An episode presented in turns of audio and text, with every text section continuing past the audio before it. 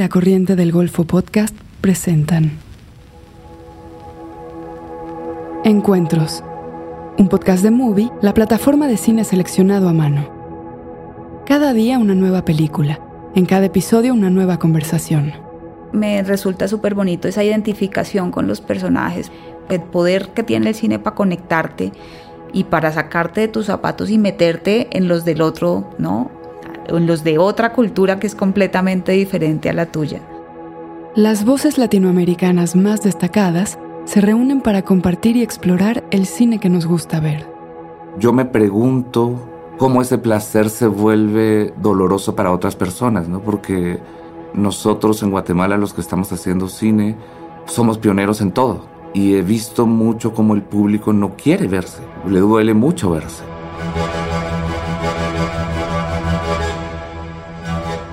En este episodio se habla del cine como un vínculo entre el presente y el pasado, una forma de confrontar y reescribir el relato oficial de la historia.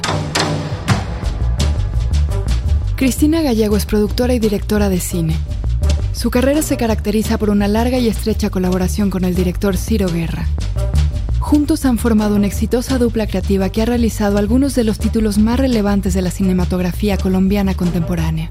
Los viajes del viento, Pájaros de verano y El abrazo de la serpiente, todas estrenadas en Cannes y esta última nominada a los premios Oscar, son obras que dan cuenta de la compleja geografía colombiana y retratan otras caras de su historia y su cultura. Además, desde su productora Ciudad Lunar, Cristina ha colaborado con directores de otros países como Abner Benaim, Pedro Aguilera y Anne-Marie Yassir. Por otro lado, Jairo Bustamante es un guionista, director y productor de Guatemala, formado en Francia e Italia. Su película Ishkanul obtuvo el premio a Mejor Ópera Prima en la Berlinale, con la cual ha conseguido atraer la atención de la crítica en el cine de su país. Su filmografía se ha caracterizado por abordar de manera frontal los problemas sociales más agudos de Guatemala, el racismo, la homofobia y el conservadurismo más recalcitrante. Sus películas se han presentado en festivales como Berlín y Venecia, y su más reciente largometraje, La Llorona, fue nominado como Mejor Película Extranjera en los Globos de Oro. Cristina y Jairo hablan del cine con un claro compromiso político.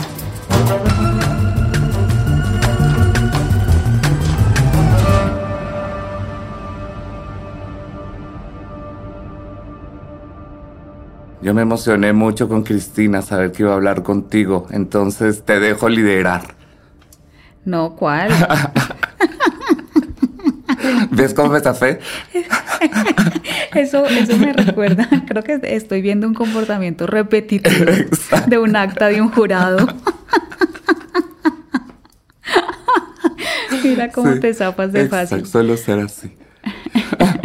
no, es muy chistoso esta conversación porque porque, no sé, es un, es un poco extraño porque uno siempre está como con un moderador y con una, o, sea, en estas conversaciones así como con alguien que, que, se encarga de llevar la conversación, pero esta me parecía un poco más extraña, ¿no? Porque... Sí, es como vamos a, a jugar a ser profesionales.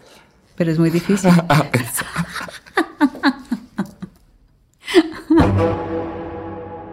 Episodio 4.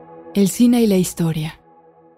No sé por dónde podemos arrancar. Lo que pasa es que tenemos tantas cosas en común, ¿no? Jairo y, yo tenemos, eh, no sé, como que muchas cosas se van juntando. La verdad que ponernos a los dos y ver tus películas, también como reflexionar sobre, pues para mí, sobre lo que hago y pues sobre lo que he hecho durante tantos años.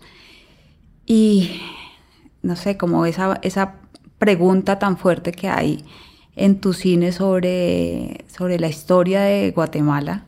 Yo la veía y veía las, las tres películas ya, o sea, como que viéndolas juntas, ¿no? Ahora como preparando este encuentro.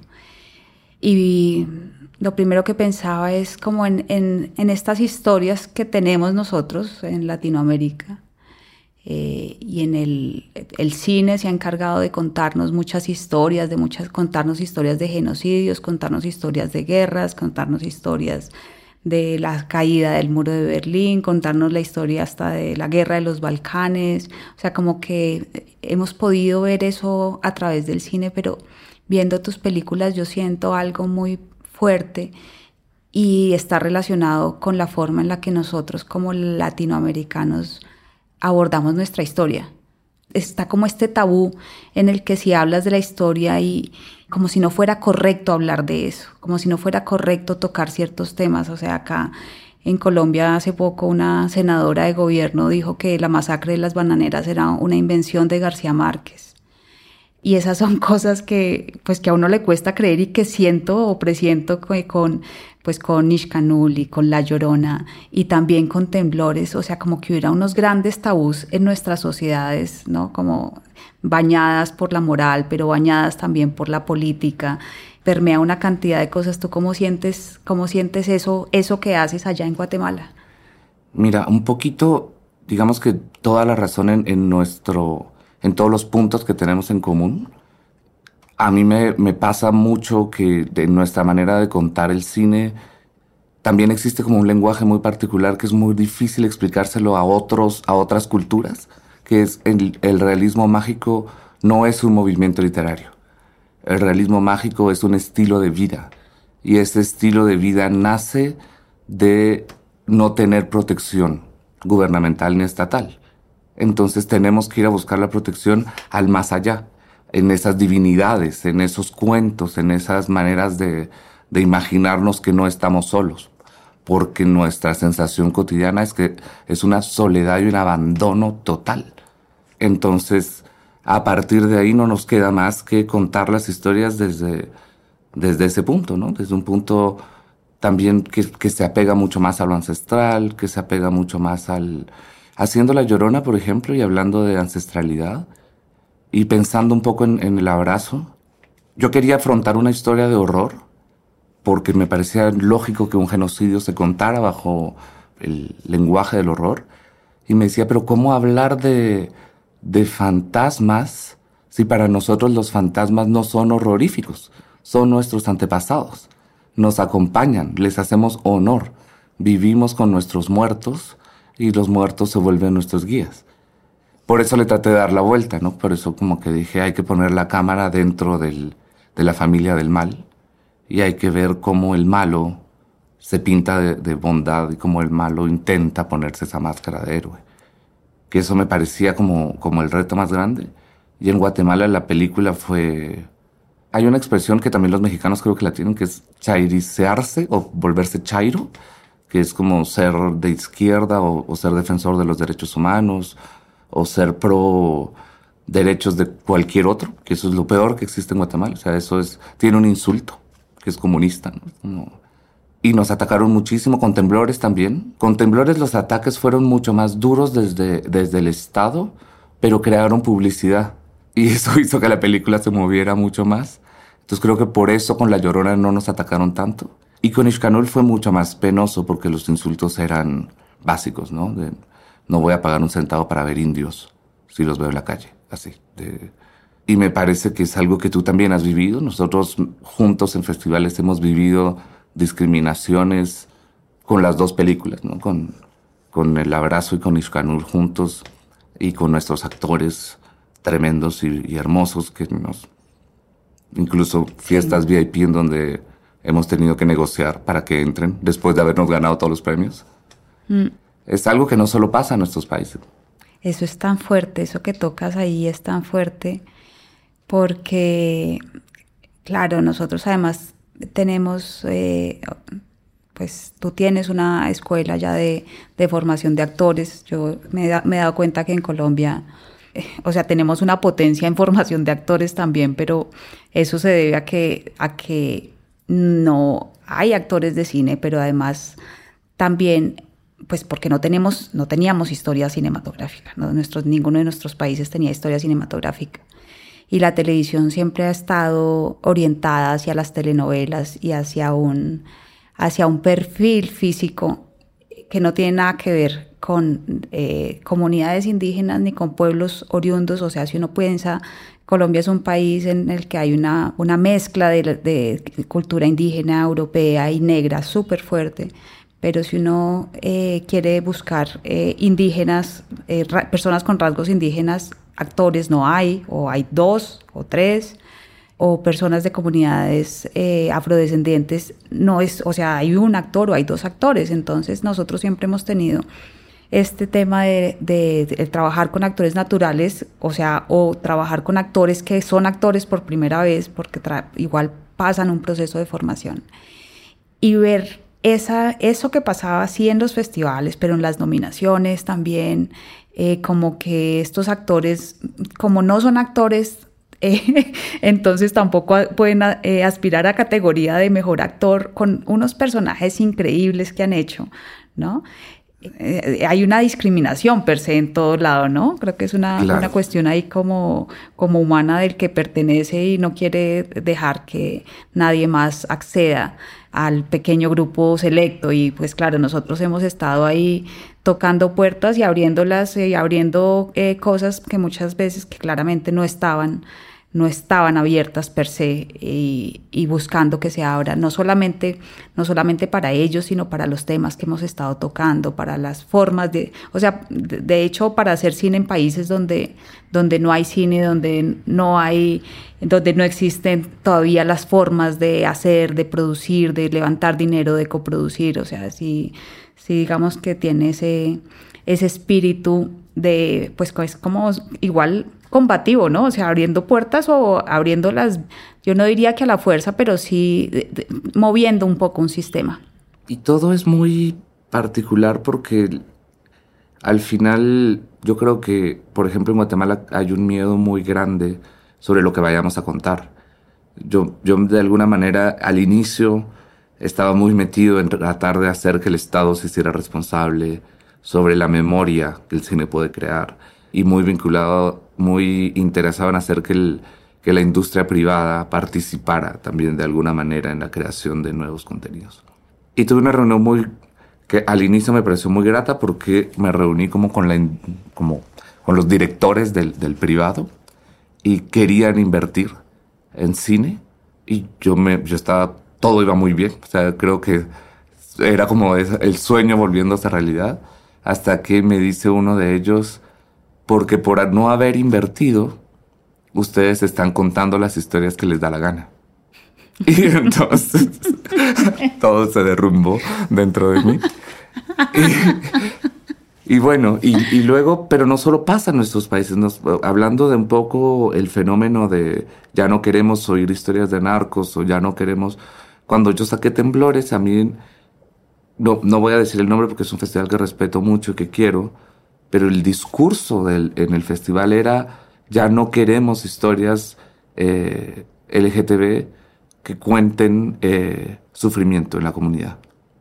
Y dije, ok, tú lo puedes decir porque estás en un país en donde tus derechos humanos son respetados, pero nosotros todavía no. O sea, nuestras historias todavía están en, eso, en ese dolor enorme, ¿no? Es como... Y, y cuando nosotros sabemos que nuestra agenda moralista viene directamente de las iglesias estadounidenses, en donde también acaban de pasar esta ley en las que se le prohíbe en Texas, y hay tres estados más, eh, se le prohíbe a los médicos tratar a las personas transexuales. Y también las familias que ayuden a las personas transexuales pueden ser penalizadas. O sea, cuando sabemos que esto no, solo es el inicio de algo mayor que se va a venir, ¿no? Es como... No pensar que ahorita tenemos que empezar a hacer un cine que sea... Yo he oído mucho esa frase también de haz una melípula. ¿Por qué no haces una melípula, Jairo? Así, color. A melípula, la película... Eh, es, ¿Por qué no haces una historia así con color, con alegría, con... Eh, pues porque no me da mi sociedad para...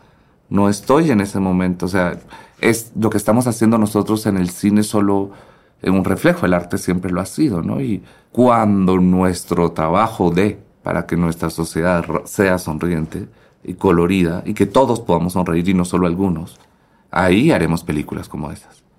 Claro, es un poco es echarle la culpa al espejo. Exacto, sí. echarle la culpa al espejo de por qué me veo feo, de por qué estoy gordo, o de por qué no. Sí, sí totalmente es eso. Qué bonito. Deberíamos implementar eso. Echarle la, echémosle la culpa al espejo. Sí, pero, o sea, yo, claro, lo, es que uno lo ve muy, muy como fenómeno también de, de cinematografías, digamos que muy en pañales, o sea, muy, muy chiquitas, o sea, como que yo no, no sé si este cuestionamiento lo tienen, por ejemplo, en Argentina. ¿No? O sea, en Argentina se tocan muchos temas durante, luego de la dictadura se tocaron, se hicieron muchísimas películas sobre la dictadura. Ahorita, digamos que uno no sabe por qué es que todo este mundo moralista está permeando demasiadas, demasiadas culturas. Pero esta, esta pregunta de por qué no hace cine sobre la belleza, a nosotros también, claro, por qué no hace cine sobre, sobre la, la, riqueza de este país, que es la riqueza ¿no? natural y los pajaritos y los colores y el realismo mágico y bueno, y como que todo. Claro, uno ve las realidades y pues es que sí, las realidades no nos dan para eso, pero es que, pero también siento que, que claro, que hay un, hay un problema y es que como no nos hemos visto, apenas como que son sociedades que se empiezan a ver y se asustan con su reflejo, pero además que son sociedades que no son de para nada críticas consigo mismas, no son críticas con su historia. O sea, a mí hay una cosa que me, que me, me parece que es como una metáfora de lo que es Colombia y es que durante 15 años eh, se dejó de, de enseñar historia de Colombia en los colegios, ¿no? Y uno ve esto, o sea, uno como que piensa, eh, o sea, los gringos no conocen nada de afuera, pero conocen su historia, ¿no? Su historia, sus, o sea, como lo que ha pasado, ¿no? Sus estados, bueno. Y, y nosotros, o sea, poder tener restringido el acceso a nuestra información. Es como, no sé, como crecer en, un, en una familia que no tiene fotos, que no tiene álbumes o que no tiene historia, básicamente. No sabemos de dónde venimos. Entonces, y, eso, claro, eh, eh, al cine a, nosotros nos echan la culpa de estar mostrando lo feo, pero pues lo, feo, está al otro lado, ¿no? Está en el al otro lado del espejo. Y cuando hablas de esa, de esa privarnos desde la educación, no es solo nuestra historia, nos han privado de muchas cosas, incluso de algo tan hermoso como el arte. Nos han privado de el poder entender cómo se debería entender el arte, ¿no? Porque yo creo que en nuestras sociedades el artista, te, lo, explico con un ejemplo. Por, por, ejemplo, a mí me gusta ver tu cine, porque viendo tu cine yo tengo la capacidad de pasar por tu filtro y de ver el mundo como tú lo ves. Y nosotros estamos encerrados en nuestro cuerpo. No, no hay otra manera de percibir emociones que no sea a través de nuestro cuerpo. Cuando yo veo el trabajo de un artista, me dan ese regalo a los artistas, me dan ese regalo. Que luego me guste o no, que la sensación que me haya provocado sea una sensación que me haga llorar o que me haga reír, ese regalo es algo que, que nosotros como sociedades no hemos entendido. No le hemos dado ese lugar al arte todavía, pero porque no, no nos dejan que nos lo enseñen. Todavía no hemos, no hemos entendido que la magia del arte es poder salir de nuestro cuerpo y eso no te lo regala nada más, nadie más. Y, eso sería, si lo llegásemos a entender, todo lo veríamos desde otro punto, ¿no? Todo sería como tener, incluso ver la televisión por la noche, no sería solo para salirnos de nuestro cotidiano, sino para salirnos de nuestro cotidiano, de nuestro cuerpo y entrar al, a la mente de alguien más. Ese análisis que, que uno incluso cuando está viendo cosas comerciales, uno podría entrar a la mente de, tal vez no un artista único, pero de, de una industria, porque esta industria quiere que yo vea esto. Claro. Y nuestra reflexión sería mucho mayor. Sí, sí. Es, sería, es mucho, sería mucho mayor y hay una cosa que, que también pasa y es que cuando te sales justamente de, de, de ese cuerpo o entras en el cuerpo del otro o en los zapatos del otro, hay una, una cosa que se funde, ¿no? O sea, como que a mí me, me resulta súper bonito esa identificación con los personajes porque, porque no necesitas, o sea, no tienes ni siquiera que tener lazos, historias comunes, o sea, como que te, te, ese, como que el poder que tiene el cine para conectarte y para sacarte de tus zapatos y meterte en los del otro, ¿no? En los de otra cultura que es completamente diferente a la tuya. Te regala no solamente ese viaje de ese viaje que haces, ¿no? Como alma, sino que te regala la, la capacidad también de conectar y de saber que al fin y al cabo, o sea, es como si fuéramos un gran uno, ¿no?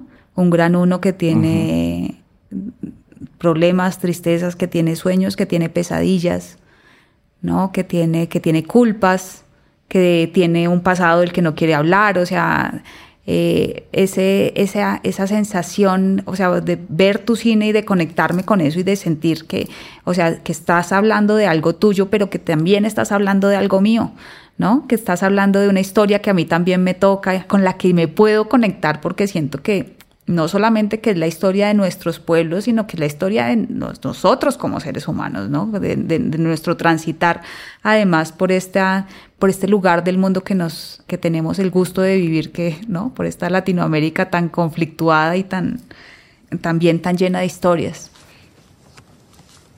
La guerrilla salió huyendo cuando se enteró que el ejército se estaba acercando. Yo no me di ni cuenta cuando vi el fuego, agarré a mis hijos y salí corriendo.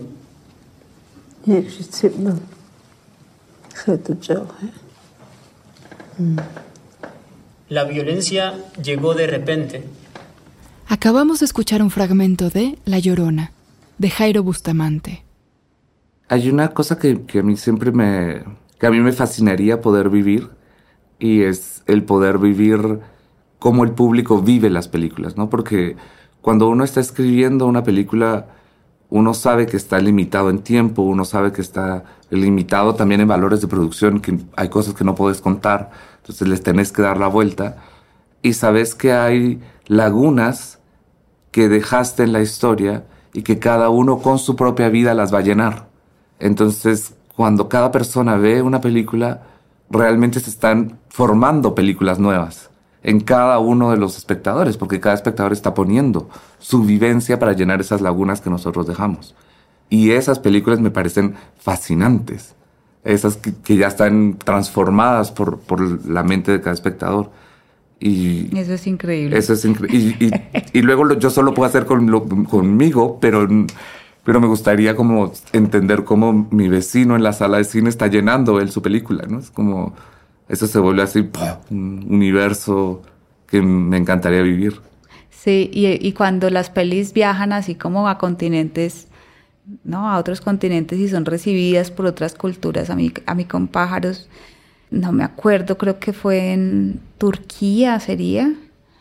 Me acuerdo una proyección y hablábamos luego como en el, en el encuentro con el público y me decían eh, las personas del público y las señoras del público, hablaban mucho de, y, las hablaban no las no solo las señoras sino que hablaban de las mujeres de su familia no y de cómo se sentían sentían eh, se sentían que esta familia pudiera retratar una familia una familia eh, con una matrona o con una de estas mujeres árabes, ¿no? Que determinan y que definen todo y que tienen también como sus premoniciones y sus cosas y son las que organizan, o sea, digamos que son el poder detrás de, de, de los movimientos de las familias y hablaban, o sea, como de la forma en la que se apropiaban de esta película, que era una película tan local y tan, eh, digamos que metida en una comunidad muy particular, que era la comunidad Guayú, y hablaba de sus eh, relaciones y de sus, digamos que de su relación con la vida y con los sueños y de sus particularidades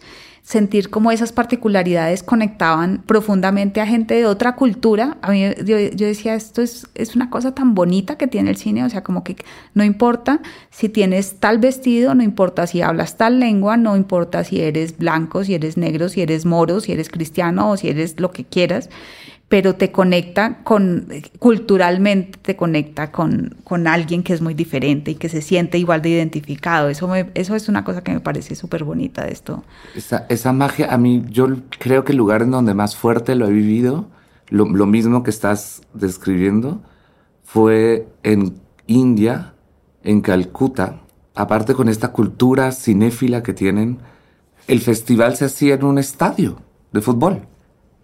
Y el estadio de fútbol estaba lleno de gente que iba a ver películas. Y, claro está, no apagan el teléfono, comen y tienen, tienen una vida, pero es, es toda esa gente que yo solo he visto moverse con esa euforia para, para el fútbol y para, y para los ritos evangelistas. Estaban haciendo lo mismo pero con películas y con historias de todo el mundo. Y se estaban identificando con un genocida maya y estaban sufriendo por eso desde, desde cuando empezás a pensar en esta sociedad que está estructurada de una manera tan diferente a la mía, en donde hay castas, en donde pueden entenderme y pueden sentirme, digamos, como, como cultura. Y aparte son miles gritando ¡Ah! Eso es increíble. Entonces, esta emoción es muy, muy loca, ¿no? Es como de verdad creo que ha sido de las pocas veces que lloro en, un, en una proyección de mis películas por la emoción que me provocaba el público. Así de, esto está pasando. Wow, qué cosa tan increíble, sí.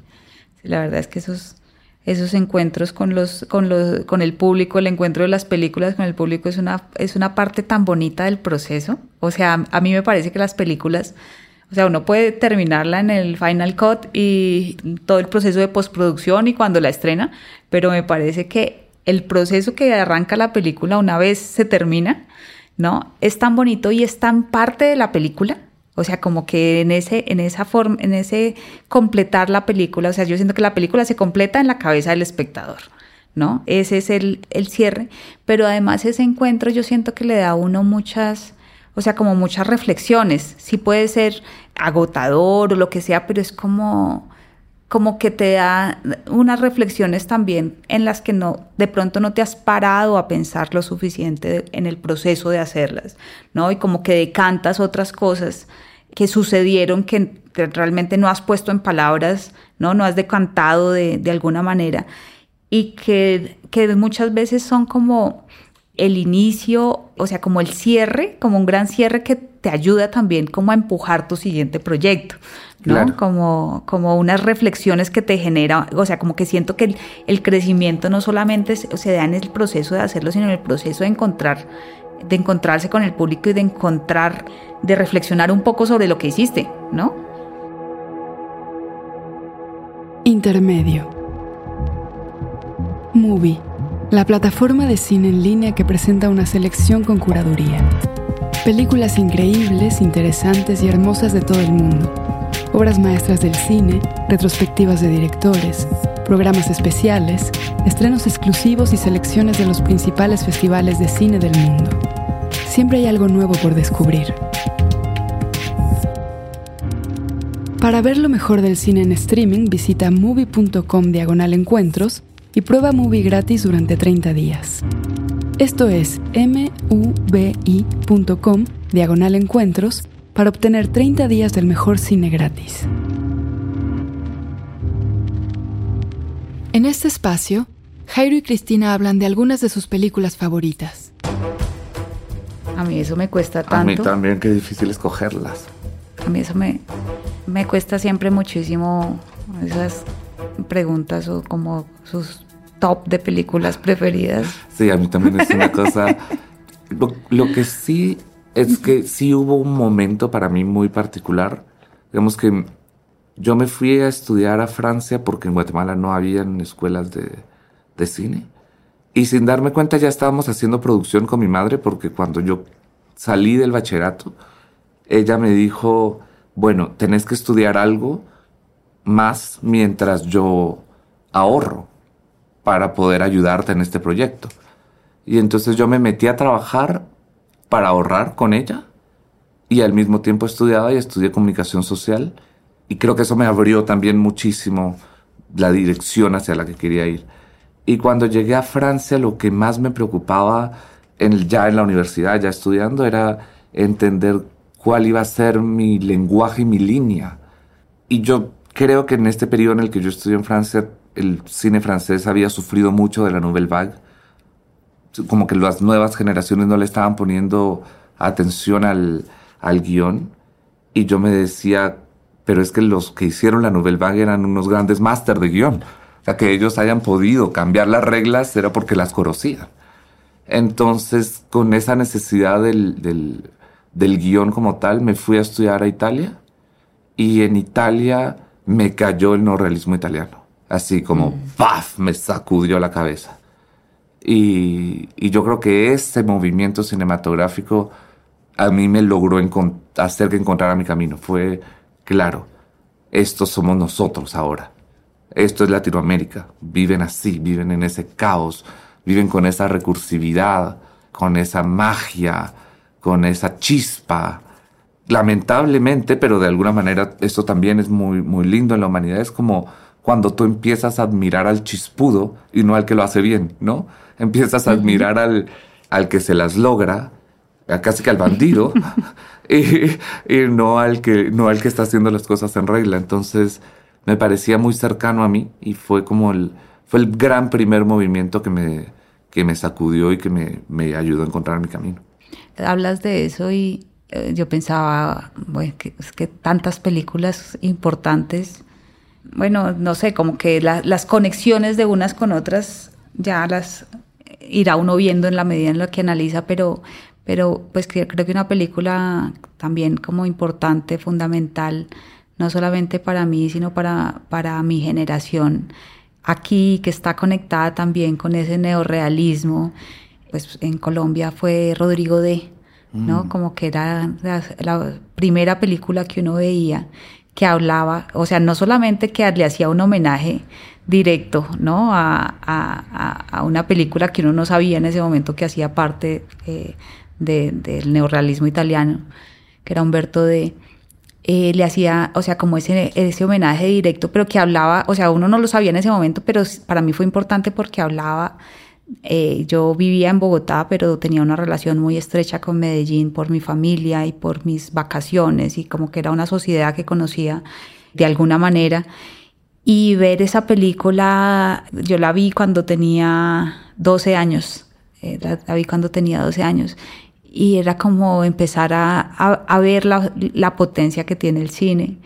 Y luego yo siento que las películas que a mí me han conectado de alguna manera pues tienen que ver, o sea, como las películas que han sido más importantes para mí han tenido que ver no solamente con, con ese cine que hace un reflejo o una propuesta o que reinterpreta la vida de alguna manera, pero siempre ha estado vinculado con eso, o sea, con sociedad, con política, con cuestionamientos, o sea, no sé, a mí el cine cubano, por ejemplo, o sea, ver a Tomás Gutiérrez Alea, descubrir a Tomás Gutiérrez Alea fue una cosa increíble y que todavía sigue siendo, o sea, como que sigo recurriendo a él, pero cuando pienso, por ejemplo, en mi infancia y en las primeras películas que vi que me tocaron, me acuerdo de, de ver eh, The Wall, ¿no? Y de, de, verla y repetirla tantas veces a eso, a los 12, a los 14 años, y luego, y luego, o sea, como que siento que a medida que avanza la vida, como que todo toma más sentido, ¿no? Como que toma más sentido porque retoma uno su historia, porque, porque está tan importante, ¿no? Como ver de dónde, de dónde viene y esos, y esas pequeñas semillas creo que ya venían desde, desde cuando era pues casi niña, ¿no? 12, 13 años, ¿no? Adolescente que, que yo no tenía ni idea ni que quería estudiar cine, ni que ni siquiera yo cuando entré a estudiar cine en la Nacional tenía como una, un bagaje de historia cinematográfica ni nada de eso, pero sí había como unas conexiones fuertes con, pues, con cine que me tocaba. Y, luego también existen, porque es que mencionar una película es tres películas es, muy difícil, como lo dijiste tú, pero luego existen esas películas que son como la música pop. Y yo me acuerdo que a mí me pasó algo muy, muy loco cuando vi Terminator. Eh, muy loco, así de, de, decir por qué esta película está tan bien contada. Y, y me la veía mucho tratando de analizarla, porque es, es un concepto muy simple, y está muy bien hecho, digamos, es como mm. en términos de escritura, ¿no? Y a partir de ahí empecé a tener mi lista de películas. Tu secreta. lista secreta. y, y, hacer mucho análisis de guion sobre ellas. Entonces, e, esto, y te lo digo, reciente, lo sigo haciendo. Digamos, cuando salió Madagascar, yo Madagascar la agarré la bajé y la puse en esas tablas de cómo escribir un guion, ¿no? Minuto tal, ta, ta, ta, ta, ta, ta. Y me sorprendía de placer de ver que funciona. Es que eh, hacer esos análisis, yo creo que eh, a lo bien, yo no porque no soy tan juiciosa, me como el tiempo en otras cosas, pero yo, eso es lo que más extraño de la universidad. O sea, esos análisis, o sea, como de obras, de las obras, ¿no? De bajarlas y de ver cómo funciona la arquitectura, eh, es una cosa que extraño muchísimo y que me parece delicioso de hacer. Sí, a mí, yo también me he visto como forzado a hacerlo en la formación con los actores, como enseñarles a bajar las películas para que ellos puedan bajar el, propio guion y hacer su, pues su, arco, ¿no? Y es un trabajo que me disfruto muchísimo, muchísimo. Y les pongo Madagascar a los pobres. Segunda parte. Yo no sé, en Guatemala, por ejemplo, creo que eh, veía en una de tus entrevistas, no sé si era tuya o hablando con alguien, bueno, no se producen tantas películas anualmente, eh, se están produciendo tres, o cuatro. Exacto, tres, cuatro, por ahí tenemos años de buena cosecha en donde hay seis. Y, y todas las películas, digamos, fuera de los servicios de producción, todas las películas se hacen un poco desde el, desde como empezamos nosotros, ¿no? O sea, los directores autoproduciéndose, poniendo sus casas, las casas, el dinero de su madre, de su padre, de su tío, de su amigo, de, de quien haya creído en ese momento en la idea. Y, y el sistema no se ha, no ha cambiado, es, es, muy complejo. Hay ciertas otras productoras que, que sí lo hacen en coproducciones y sí están encontrando pero es muy difícil hacer una coproducción cuando yo como país no te propongo un fondo. Claro. Lo único que te propongo es estar ahí contigo y trabajar, pero no, no, ni siquiera tengo un fondo mínimo. Y siempre hay como un fondo raro en, Guatemala, en el que el Ministerio de Cultura tiene por ahí una plata para ayudarte, pero ni siquiera puedes contar con él. Yo estaba haciendo una película sobre el primer medallista olímpico de Guatemala, Eric Barrondo, que se ganó una medalla de plata en marcha, y tiene una historia fascinante. Creo que su medalla al país le costó 5 mil dólares porque él se formó solo, ¿no? Yo un día leí una noticia una mañana en el periódico en el que el ministro de Cultura decía que nos iba a dar una plata que no era mucho, pero eran como 50 mil dólares para hacer esta película. Empezamos a recibir ataques en redes sociales, entonces dijimos, bueno, esto es cierto, porque ya la gente está reaccionando. Entonces siempre como lo mismo, ¿no? Porque le están dando dinero a estos que hacen cines y hay tantos niños muriéndose de hambre. Fuimos al ministerio a recoger el dinero para empezar la producción y el dinero ya no está. Entonces son estos sistemas corruptos en los que usaron mi nombre, el nombre de Eric Barrondo, para sacar una plata y esa plata nunca llegó al, al proyecto en sí y lo único que nosotros ganamos fueron insultos. Entonces es muy difícil cuando el Estado no tiene ganas de que las historias se cuenten. Y pegado a eso cuando el Estado y cuando la sociedad tampoco, porque las, o sea, tus películas hablan de esa de ese rechazo de querer escuchar y de querer entenderse como seres humanos. O sea, yo los la, veía.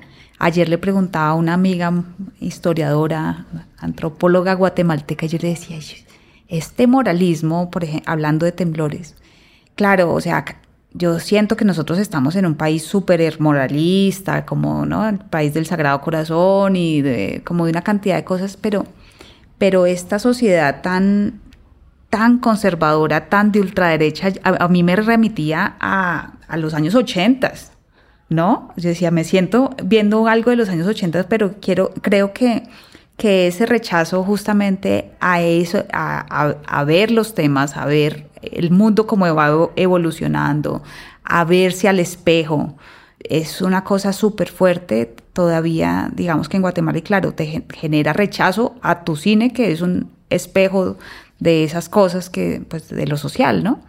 Sí, aparte es, es una sociedad, hay una franja, digamos, en Centroamérica, hay como todo, yo entiendo también que para México es, hay una sensación de que no se avanza con los derechos humanos, que no se avanza en, términos progresistas, pero están reavanzados si lo comparas. Y luego, una, una vez que, que, se termina Panamá y empieza Colombia, también conozco esta sensación colombiana de no vamos tan fuerte, pero para nosotros están reavanzados. Y esa brecha de Centroamérica, estamos en un, estamos así como en un agujero negro que nos involuciona todo el tiempo. El Día Internacional de la Mujer, hace dos días, en Guatemala pasaron la ley pro vida y pro familia, en la que penalizan de 6 a 26 años a las mujeres que sufran un aborto. Si el aborto es uh, natural, digámoslo, para llamarlo de alguna manera, o espontáneo, tres médicos tienen que aprobar la no culpabilidad de la madre. Si quedas embarazada hoy en día en Guatemala, tienes 50% de chances de ser madre y 50% de ser criminal. Así. No. Y terrible. Es, eh, eh, la misma ley prohibió la educación sexual en, en las escuelas, públicas o privadas. Eh, prohibió hablar públicamente de diversidad sexual y tener cualquier ejemplo de lo que pudiese invitar a, a, lo que no es moral, o sea, todo lo que no es heteronormativo. Y, y, despenalizó los crímenes de no tolerancia ante las comunidades LGTB, menos el homicidio. O sea, puedes torturar a alguien y con que no se muera, eh, no, no, está haciendo, no estás haciendo nada malo según la ley guatemalteca. Es una... Claro, uno entra en un, en un hueco como, o sea, es como que si te estuvieras en, devolviendo años. Bueno, justamente hablando, eh, hablando de eso, eh, mi amiga me, me, contaba sobre, sobre este tema y claro, aquí justamente ahora, ahora se despenaliza en ciertas, eh, digamos, circunstancias, se despenaliza porque estaba penalizado también, se había despenalizado, pero pero no sé cómo es bien la historia, o sea, se había mejor dicho, no se podía llevar a cabo, no se podían llevar a cabo ni siquiera en, las tres excepciones que había, que había dejado la ley. Ahora finalmente se despenalizó eso, pero yo decía, esto finalmente es un péndulo, porque claro, uno ve años de lucha por la despenalización, se abre la despenalización y enseguida la sociedad dice, ¿cómo es posible que estén aprobando o aceptando el asesinato de niños? Y claro, son, son unas discusiones internas muy fuertes porque, porque hay agendas, ¿no? Hay agendas políticas, o sea, si hay agendas, o sea, las agendas eh, de, nuestros, de nuestros estados que tienen que los partidos de religiosos no solamente manejan, han manejado la educación, la economía, sino que manejan la política. Y ahora claramente son partidos de política, eh, los movimientos cristianos, ¿no? Como todo esta, esto que, que ha estado pasando pues no solamente en Guatemala, en Colombia, y que, o sea, Brasil es como un poco bandera de esa, de esa, de esa forma en la que se permea toda la religión con el Estado, en la que uno siente que se está devolviendo a la Edad Media, ¿no? Y, y en ese término, yo, digamos que yo creo que también nos, nuestro cine tiene algo muy, como un lenguaje hermano en el, en el cuestionamiento de el malo. Nuestros malos no son malos absolutos. Y no es porque nosotros no querramos condenar esos actos, es porque de alguna manera estamos en el cuestionamiento, en el por qué se volvieron eso, ¿no? O sea, a mí por eso me gusta tanto Pájaros de Verano, porque es cómo se llega a hacer eso, cómo llegas hasta ahí, cuáles son los factores, cuáles son cómo la vida te cambia, ¿no? Claro. Normalmente es muy difícil contar una historia tan larga, ¿no? Es como la tendencia es ir y contar un momento de la vida.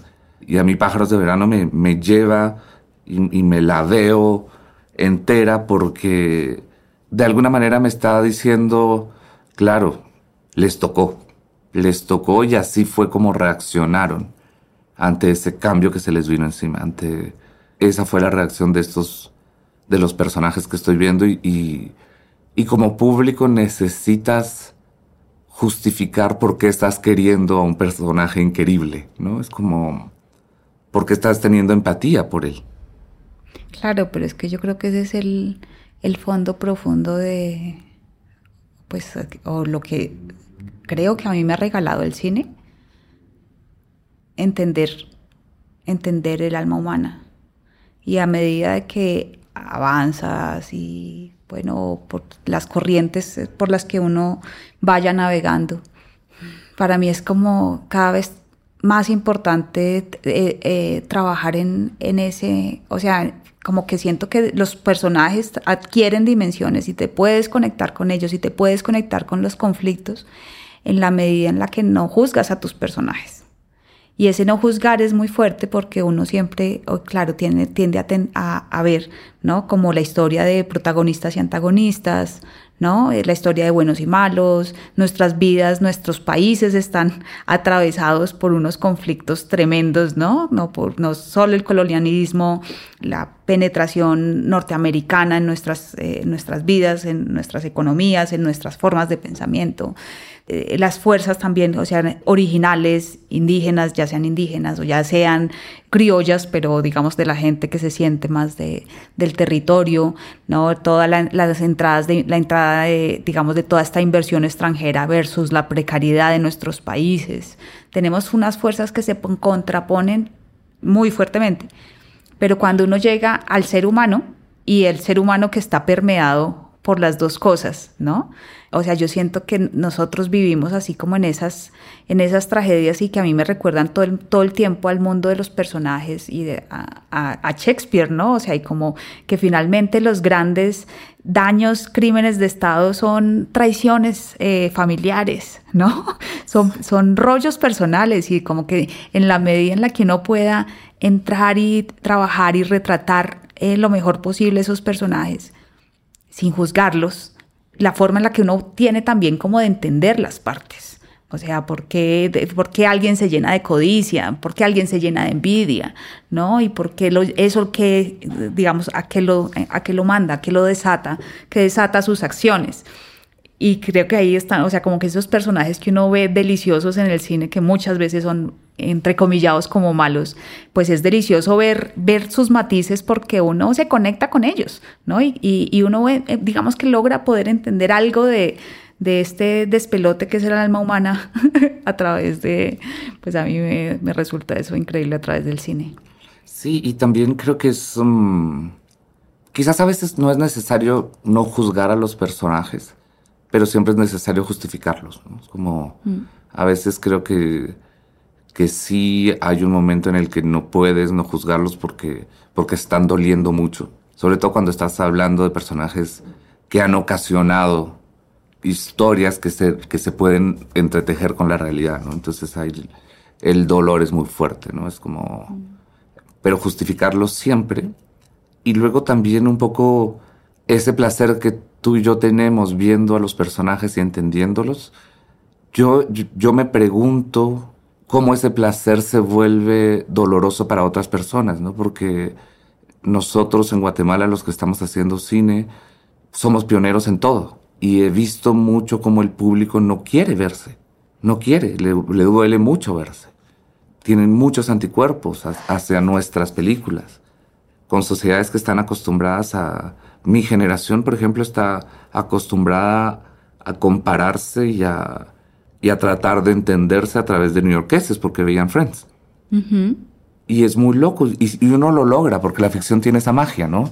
Que aunque seamos, aunque estemos viendo una historia sueca en el Amazonas, podemos, podemos extrapolarnos. Pero el por qué nuestras historias causan dolor y por qué la gente ya no quiere que sigamos hablando de esas historias. César, ¿los gringos esos cuándo se van? No sé. Nosotros podemos conseguirle la marihuana que ellos están buscando, Moncho. Ah, sí. ¿Y dónde la tienes escondida? Debajo de la falda esa que usa. Preséntamelo, César.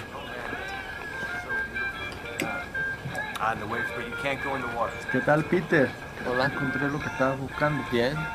Acabamos de escuchar un fragmento de Pájaros de Verano, de Cristina Gallego y Ciro Guerra.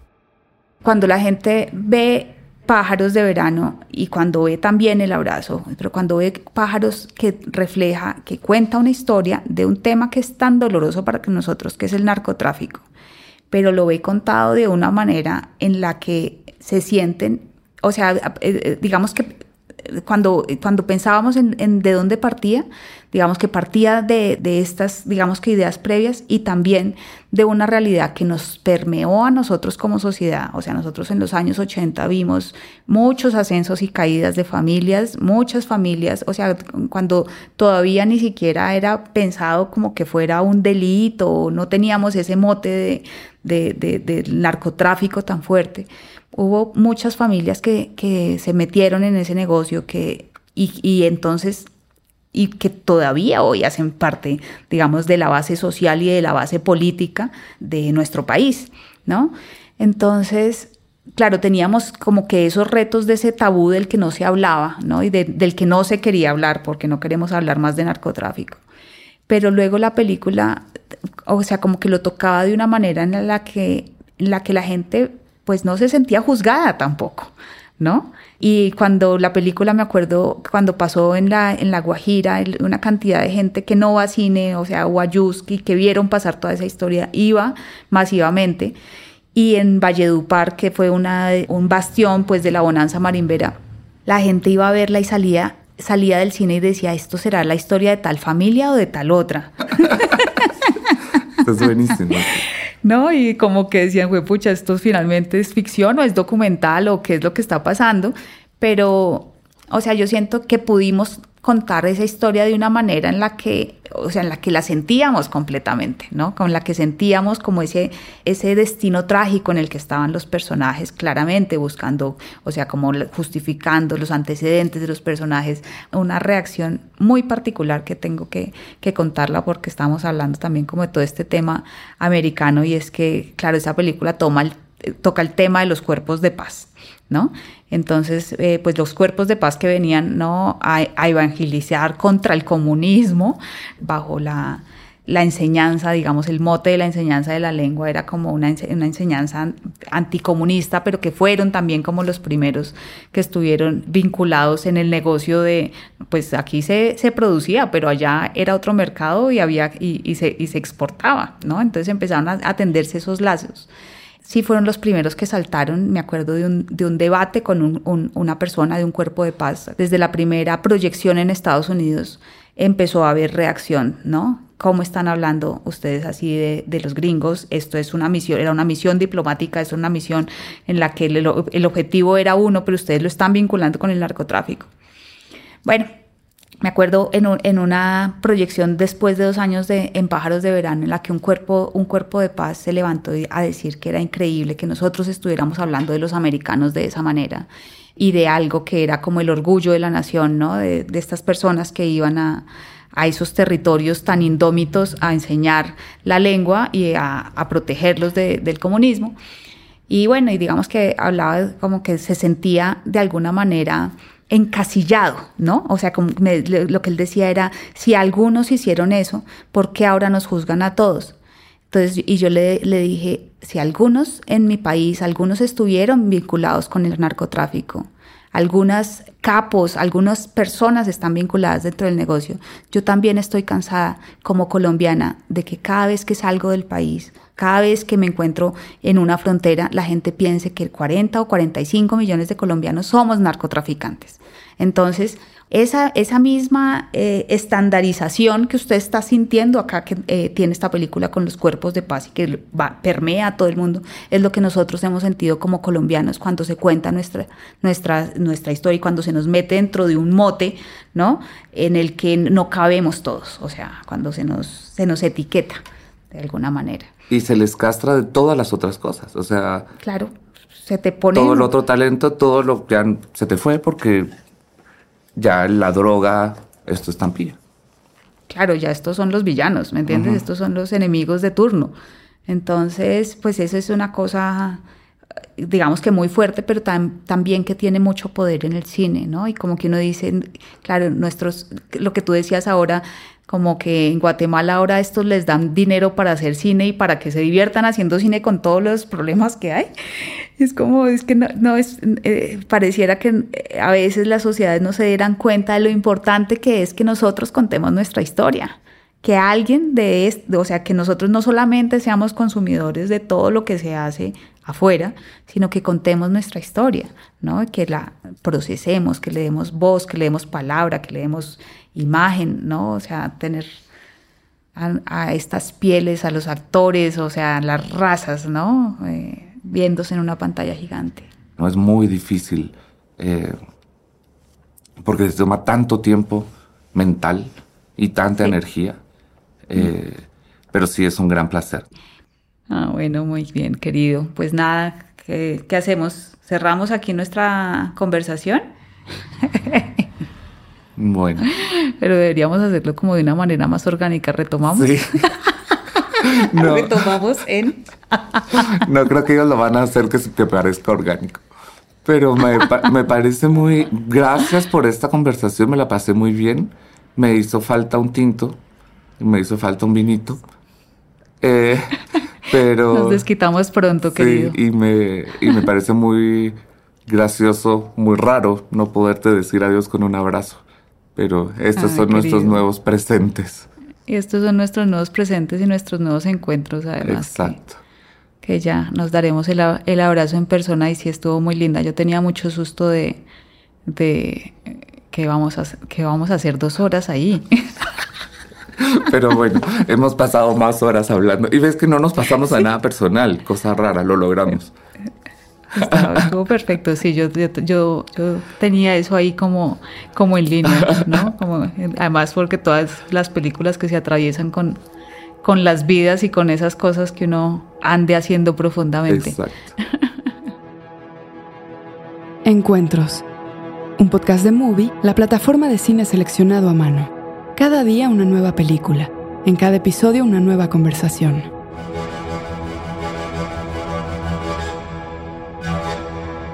Escucha otros episodios de nuestra segunda temporada de Encuentros, de Movie Podcast, con Paz Encina, Kiro Russo, Dolores Fonsi, Antonia Segers, Julieta Venegas, Eugenio Caballero, Martín Rechtman, Pablo Stoll, Ana Katz y Santiago Motorizado.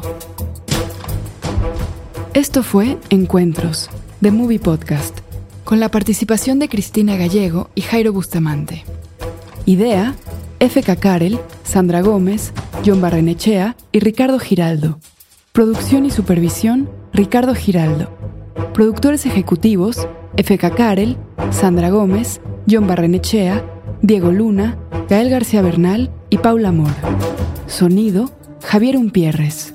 Música original, Andrés Solís. Investigación, guion y transcripciones, Andrés Suárez. Coordinación de producción, guion y transcripciones, Fernando Peña. Grabación de Jairo Bustamante en Guadalajara, Neil Dami en No Más Mellow Producciones. Grabación de Cristina Gallego en Bogotá, Camilo Martínez. Voz, Elvira Liceaga. Gracias Andrés Carvajal. La Corriente del Golfo Podcast y Movie, todos los derechos reservados, 2022.